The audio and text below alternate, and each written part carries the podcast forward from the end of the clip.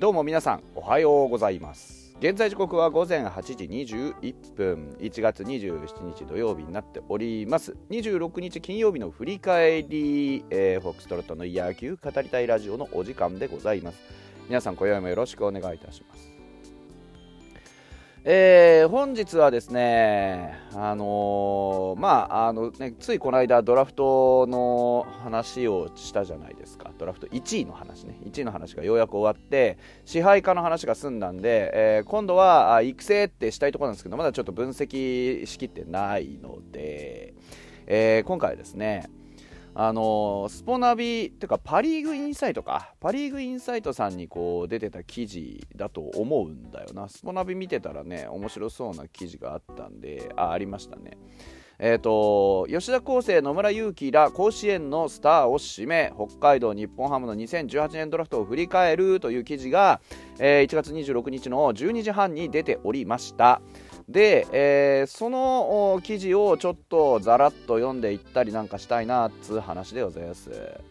はい。えー、初っ端からね、野村と万波の姿があるんですけど、こうやって見ても、まあ、期待のね、右バッター2人、長距離砲ですから、このね、あのドラフトは本当にね、大成功だったなって今でも思うんですけど、えっと、それもそうですし、あの今ね、あの里崎チャンネル、皆さん、まあ、ご存知だと思うんですけど、里崎チャンネルでね、あの里崎さんが、えっと、なんだっけ、あれやってんすよ。あのなんだっけ、あそう、スカウトとか編成の採点の回やってんですよね。あのいつもやってるじゃないですか。あれ、あいつもっていうほどあれやってなかったですね。なんかね、2年前ぐらいらしいです、最後にやったの。でそれを見てもうあのー、ていうんですか、えー、ちょうどね編成だとかまあドラフトだとかそういったところが、まあ、いいサイクルで見直される時期だなっていう今ちょうどねこれから春キャンプに入るっていうのもあってこう若手にね注目が集まる時期じゃないですか。だからそういうところも含めてちょっとこの18年振り返ってみたいなと思うんですがえー、まあね、言わずもがな1位は吉田康生じゃないですか。で、まあちょっとね、もうあのー、オリックス行っちゃいましたけど、でも、さらなるね、えー、吉田康生という野球人の、その成長を、ね、これ何度も言ってますけど、環境としては、まあ、間違いなくファイターズよりいいわけですよ。あのー、なんてことはない、この2018年以降で見てみても、ファイターズはパワーピッチャーらしいパワーピッチャーを1人もきちんと育てきってないっていう事実がありますから、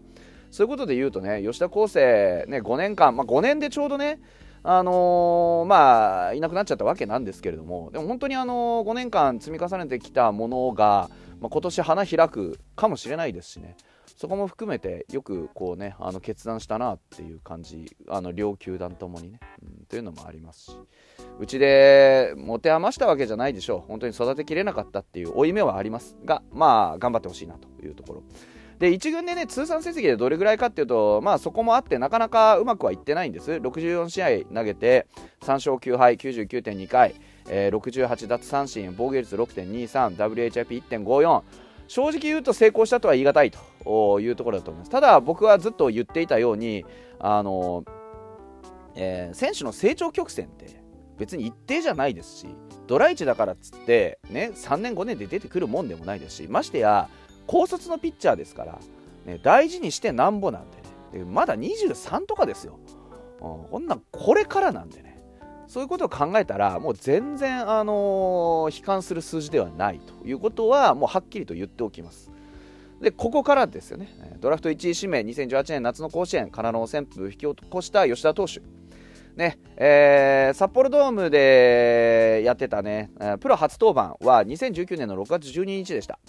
で初勝利記録したんですけれどもそれ以降はなかなかね、あのー、コンスタントに、えー、成績を残すことができなかったということで2022年に中継ぎとしてねリリーフを経験して51試合登板防御率はちょっと良くなかったんですけどねあの50試合投げ切って終われるよっていうことだけをきちんとねあの即席刻むことができたんです、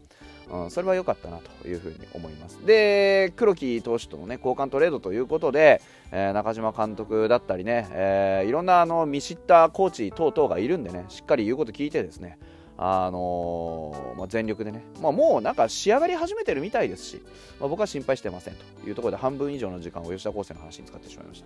2位は野村祐希ですまあ、言わずと知れた僕から厳しいことを見せられ続けている野村祐希ですけれども、違うんだよ。野村祐希はもっとできるんだよ。もっとできるやつなんだよ。だからこそ、もっとこうね、大胆になってほしいし、まあもちろんその、本人の持ってる気性というかね、そういったものもあるんで、何でもかんでも大胆にいきゃいいってわけじゃないですけど、野村祐希はもっと自信持って振っていいんですよ。インサイドをバチコーンって引っ張ってなんぼですよ。本当に。逆方向なんか狙わなくていいから。逆方向を狙わなくても引っ張りをちゃんといやいいやもう話はねあの引っ張りをちゃんとすれば逆方向に勝手に飛びますんでね。1軍通算では338試合出てます、えー、315安打29本塁打134打点75フォアボール打率2割5分9厘出塁率3割6、えー、3割6厘、えー、OPS は696一味足りねえな、えー、甲子園での優勝経験を持つ野村選手。えー、ね、1年目こそねちょっとこう手術の影響があって、えー、ね、股関節のあれでしたね。で長期離脱しましたけど2年目以降はあのー、怪我にねやっぱりね悩まされてはいますけどコンスタントに出場機会は得てるかなっていう感じ。で昨シーズンはね13本あ初めてのね、えー、2桁本塁打なおかつ自己ベストということでね記録しましたんで、えー、フルで出れば20本ぐらい打てんじゃないのと。いうところでございますからしっかりね、えー、取り組んでほしいなというところでございます。もうね去年のようななんかこうね打席の中でもえー、ベンチの中でももやもやしてるようなねそういう雰囲気は取っ払っていってほしいなというふうに思っております。はい。えー、3位は生田目翼でした。えー、生田目君は日本通からね、えー、来たピッチャーでしたけれども、大学時代からね、速球派ということで非常によく、えー、名前が知れていたというところで、1軍では15試合投げて、えー、1勝4敗、えー、38.1回、24奪三振、防御率4.46、WHIP1.30、ボン。平凡のボン。あの、社会人卒なんで、もうちょっとやっぱり安定した成績が欲しい。正直な話。で、球速は出てるけど、あの、コマンド能力が低いというのがずっと課題だと僕は捉えてます。あのこの記事にはあ3年目となる2021年2軍で最優秀防御率のタイトルを獲得しました29歳となる今シーズンは先発起用だと新庄監督が明言しています、えー、最速156キロのスピードを武器に1軍定着なるかというところでローテ回れる力はありますありますがあ今年の先発陣見てみてください 食い込む場所がありません 申し訳ないんですけれどもなんでっていうと、えー、試合を形作っていくためには自分の持っている球を思ったところに投げる能力というのが必要です。えー、まあ、要はコントロールです。で、そのコントロールに関する能力というのと、えー、マネーピッチがないです。いわゆる決め球、必殺技ですね。えー、スピードはまず出る。でもそのスピードで空振りが取れるかって僕は取れてないというふうに見てます、え、ですし、えー、やっぱりこう落ちる球だとかスライダーだとか何でもいいんです。何かしら自分の、え投球の根幹をなす変化球が欲しいです、えでしかもその変化球をちゃんと操れないとやっぱりねあの武器になりませんから。そういうことを考えるとまだ足りないかな。っていうところですね。今年の先発陣の出来を見ても生田目選手を、まあ、起用するならローテの谷間ってことになってしまいますんでチャンスはそう多くないと。見ていいと思います。まああのー、ね、今上がってる先発陣候補たちがどういうピッチングをするかにもよりますけど、まあ、5番目、6番目をどうやって勝ち取るかっていうところを、まあ、競うことになるんじゃないかなというふうに思います。えー、6回1失点とかね、あのー、コンスタントにできればそれだけでもローテの谷間としては十分というか100点満点なんで、それがやっぱり欲しいところ。そうでなければやっぱりピンチのところで、えー、三振が取れるとかね。何かしらの色が欲しいです、うん、今のところ持ってるその速球っていう色が生きてるかって言われたら微妙なところかなっていう感じ、えー、4位は万波中世。もう言わなくても特に いいと思うんですけど。まあもうあの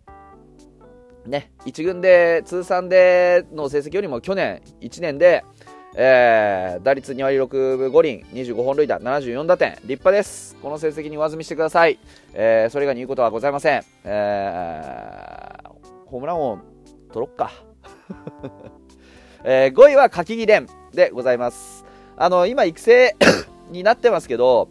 あの、投球の力があるのは皆さんも見てわかると思います。で、彼も足りないのはコマンド能力と、あとはやっぱりマネーピッチっていうところだと思います。スピードだけでぐいぐい押し切れるというピッチングスタイルも持ってますけども、もう一味欲しいですね。で、パワーピッチャーの素質は十分あります。で、この掛け木をどうにか、あね、あの、一軍に引き上げるために必要なのは、やっぱりこう、ね、安定して残せる成績。去年結構安定してたじゃないかという話もあります。えー、一軍での成績見るとまだまだ機会を得られてないんでね、こう、もう少しね、やっぱりこう目立つ何か色が欲しいなっていう感じ。ちょっと遠回りしてるようなね印象も皆さんには持たれてますけどここに来るまでの紆余曲折はしっかりとね全部自分の力になってると思いますから今年来年勝負かなというふうに思いますね。はい。